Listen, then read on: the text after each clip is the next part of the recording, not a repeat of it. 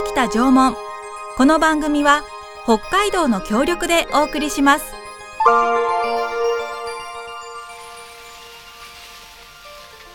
私たちが暮らすこの北海道には1万年も前から縄文人が暮らしていました豊かな自然に囲まれて森では木の実や山菜を取ったり鹿の狩りをしたり海や川では鮭やホタテなどの魚介類を取って食べていました自然の一員として争いもなく仲良く暮らしていたのです。この番組は2021年7月に世界文化遺産への登録が決まった北海道北東北の縄文遺跡群についての情報発信と1万年以上にわたり採集漁労狩猟により定住した縄文時代の人々の生活と文化をお伝えする番組です。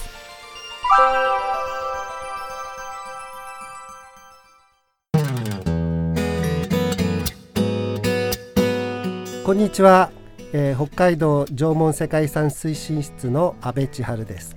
三角山放送局の渡辺望です。さあ今日のきたきた縄文はゲストをお迎えしてお送りしたいと思います。障害者就労支援事業所イルバ28の佐藤大樹さんそして田村健さんです。お二人よろしくお願いいたします。よろしくお願いします。よろしくお願いいたします。さてあの安倍先生とイルバ28さんですけれども、はい、あのどういうこうつながりがありますか？えー、っとですね、はい、実は私あの道南、えー、歴史文化振興財団といって、はい、えー、その函館の縄文文化交流センターを指定管理受けている団体でアドバイザーもやってるんですね。はい、それで月に一度ぐらいこう、えー、縄文センターに行くんですけれども、えー、そこに行ったらですね、はい、なんか核の顔をしたなんか置物があってですねそれで「なんだこれは」と「これ誰が作ったんだ」と、はい、でそすごく衝撃を受けたんですね。っていうのはよく各の、はい、に似せて作る人はいっぱいいるんですけども、うんうんうん、でも個性がなくて全くこう生命感がない、ね、あなるほど。言っちゃ悪いけど。だけどこの道具の顔を見た時に、はい、すごく個性があって、はい、生き生きしてるので、これはただものじゃないぞと。それでこれ作ったの誰だっていうふうに聞いたら、はいあのイルバ28という、えー、うん、ところでこう、持ってきてくれたんですということで、はい、そこから知ってですね、えー、アポイントを取ってきたという感じになってます。そうですか、はい、それってどれぐらい前の話なんですか？どれぐらいと1年も経ってないですよ、ね。もっと1年以上経ってる？最初に持ってたのは2年前ぐらい。2年前。そうだったんですか。イルバさんのこう事業所さんにもこう安倍先生訪問されたりとかもしてるんですよね。はい、そうですね。はい、それで僕すっかり気に入ってですね。ええこれはあの仕入れて あの縄文センターのミュージアムグッズで売ろうということで、ミュージアムグッズっていうのはやっぱりその博物館の顔になるので、すごい厳選してるんですよね。あなるほど。自分でデザインしたものとかあそのえー、財団でデザインしたもので限定してたんですが、はい、でもこれは特別だ。これは特別。これは特別だと思ってミュージアムグッズとして販売してます。なるほど、はい、そんなイルバ28さんですけれどもあの普段どんな活動されているのかぜひ教えていただきたいんですがでは佐藤大樹さん教えていただいていいですか？はい、はい、あの陶芸を、うん。仕事として活動しています。そうなんですよね。そして主に今は縄文グッズを制作しております、うん、そうなんです。じゃあ、あの作業所に行くと陶芸をするこう土があったりとか、はい、こう作業台があったりだとか、はい、してるってことですよね。はい、へえ。で今縄文グッズを作成ということで、まあ、安倍先生からもあったんですけれどもどんなグッズを作成してるんでしょうか？あの、はい、中空土偶っていう道具があるんですけども、滑空ですねはい、はい、滑空土偶とも言うんですけども、うん、それの土偶箱とか土偶箱はい。土偶箱ってあるんですけど、はい、それと角偶っていう角偶の土偶と、はい、あとビビちゃんってああるんですね。はい。そのブローチだとか角空のカップなどを作っております。あじゃああの縄文時代の土偶をこうモチーフにしたあの土偶箱とか貯金箱とかなんかそういうこういろんなものを作ってらっしゃるっていうことですもんね。はい、でここにはい角具ってね、うん、あの鹿の角で作った平べったい、うんえー、形であの昔ウルトラマンに出てきたジャミラってはいはいはいはい、すごくねあのデザイン的に面白い似てる。道具があるんですけどこれすごく人気なんですよ。あそうなんですか、うん、角具、そうそう。でビビちゃんっていうのはあの、はい。千歳のビビビビオン、はい、そうですね。ビビオンで遺跡で出た、はい、あのこれはオットセイじゃないかっていう人とか、鳥じゃないかっていう人いろいろいるんだけれども、はい、非常にあのこれもあの立派な動物型の道具ですね。ははい、これをちょっとモチーフにしてということなんですが、うん、今持ってきていただいています。はい。はい。じゃじゃーん。みんなユニークですよね。ユニークですよね。あのこの土偶箱っていうのはその中空土偶のお顔をあの、うん、こう小物入れみたいな感じにね、ね、しているというもので、はい、指輪とかピアスとか。ピアスとか、鍵を入れたあいいですね、柿の種入れる柿の種入れる塩辛いいいですね。そうなんです。あそしてあのブローチとかもね、あったりとかして今田村さんね胸元につけてらっしゃいますけれども、ビビちゃんビビちゃんの、はい素敵ですよ。なんかこう、日常に使えるものの中にこの縄文のエッセンスをという形で、カップだったりとか。身につけるものだったりはい、っていうふうにして作ってます。そうなんです。で、はい、あの一個一個お顔が違くて本当に手作りなんだなっていうのがよくわかりますよね。はい、ね、そんなあの陶芸ということで縄文グッズたくさん作ってらっしゃいますけれども、あのこの縄文グッズを作るようになったきっかけっていうのはどういうところでしたか？滝さん教えてください。あ、はい。あの北海道大学の企画で、はいうんうん、土器で、はい、タピオカミルクティーを飲むという機会があったんですね。あったんですよね。あったんです。あのいろいろとにあのいろんな夕方の番組とか、いろいろ出させていただいたんですけど、その時。はいそれが、うん、あの最初はみんなで「いや100か200売れればいいとこじゃないの?」って言ってたんですけど、はい、それが大ヒットして3,000個売ったんですね。3,000個毎日のように作って。作りましたね。そうですか。じゃあその、えっと、タピドキという、はい、タピオカミルクティーを飲むための土器の受注から始まったってことですね。それから縄文にはまってたんですよね。へえ、それって大体どれぐらい前の企画になるんですか？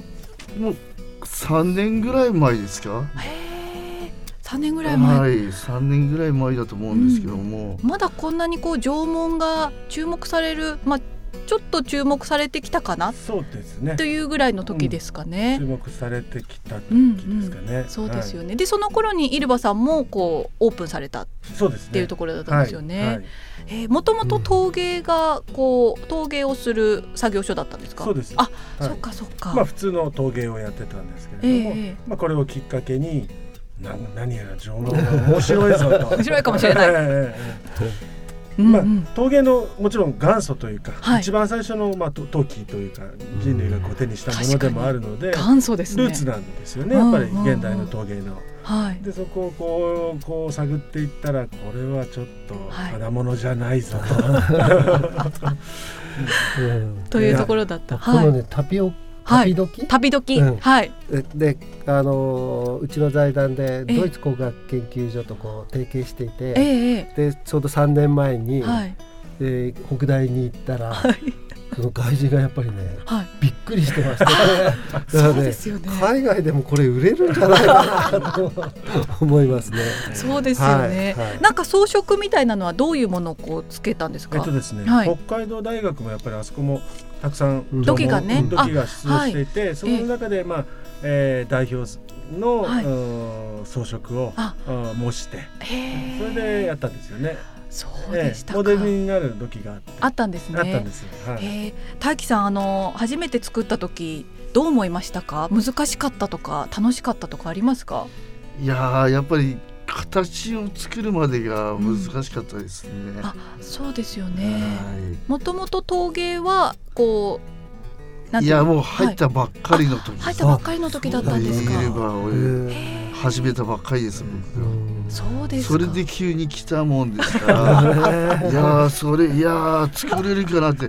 もうそれでまあ細かいことを言うんですけど、うんうん、まあ作る人模様をつける人って分け、うん、いろいろ分けてですね、各分野にして作ってって、えー、して3,000個売ったんですよね。えー、あじゃああの分業制でそうですね。最初やってらっしゃったんですね。あの器自体作れる人もいれば、うん、あの失敗して作れない人もいるから、うん、いやいや作れない人は作れない人で違うことをやろうっていうことで、それはそれで、うんうん、あの模様付け班とかとかってなんか決めて、はい、振り分けて姿勢、や作ってたんですよね。そうですか。はい、最初は実は一人一個ずつ作ってたんですけれども、うんうんうん、こうやっぱり今滝さんおっしゃったように、はい、得て増えてがあるので、そうですよね。で、こう共にじゃあ俺がじゃあ作るの得意だからやるよとか、うん、じゃあ私は燃えつけるよとかって言ってこう共に助け合いながらやっていくっていうのが、自然とこの活動で生まれてったんですよね。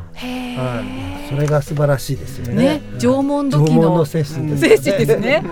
そっか。そしてあの皆さんでそこからたあの縄文土器いいねとなって、今のこういろんなね、えー、モチーフにされた、えー、アクセサリーとかブローチとか、えー、いろいろなものを作るようになっていったというところですね。まあ、そうですね、綺麗に言うとそうなんですけど 実はまあ、はい、まあ僕はすごく世界遺産になるだろうと、信じてたんですけども、えー、周りの方は、はい、えー、本当？みたいな ちょっと半信半疑で、えー、でまた田村さん縄文縄文言ってるけどみたいな。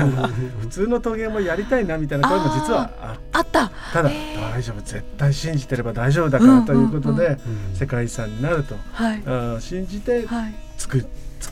作ってもらったというか作って。いったというか。へえ、はい、そうですか。はい、いやということでですね、うん、ぜひ皆さんにもご覧いただきたいんですけれども、このイルバさんの作品購入したりとかこう見たりすることってできますでしょうか？できます。あ、はい。あの東区にあるんですけども、はい、事業所があるんですけど、うんうん、ギャラリーがあるんですね。はい。そこに来れば、はい、行けばあの見ることができます。へあの拝見できることだけでもいいし、うんうん、購入することもできるし、しインターネットでも「ミンネ」ってうんうん、で販売してます。ミンネというサイトがあるんですよね。はい、はい、はい、そちらでも販売中とい。うことです。はい、あのギャラリーがですね、東区の北28条東2丁目にありまして、えっ、ー、とシンフォニー28というところに入ってらっしゃるということで、え、あの見るだけでもいいんですか？もちろんいいです。あ、はい。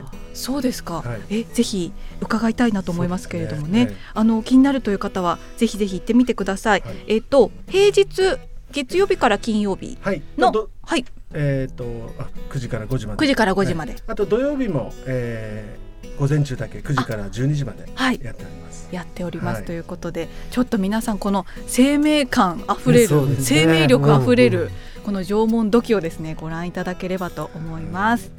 ということであっという間なんですけれども。本当ですね。ね。今日はですね、はい、障害者就労支援事業所イルバ28の佐藤大樹さんそして田村健さんをお迎えしてお送りしました。来週もいろいろお話を伺っていこうと思いますので引き続きよろしくお願いいたします。よろしくお願いします。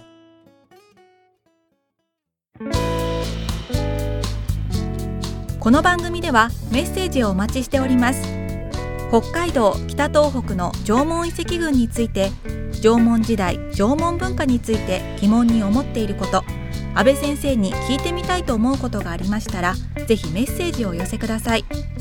メールはリクエストアットマーク三角山 .co.jp ファックスは札幌011-640-3331お手紙おはがきは郵便番号063-0841札幌市西区八軒一条西一丁目二の五三角山放送局までお願いします。次回もお楽しみに。北北縄文この番組は北海道の協力でお送りしました。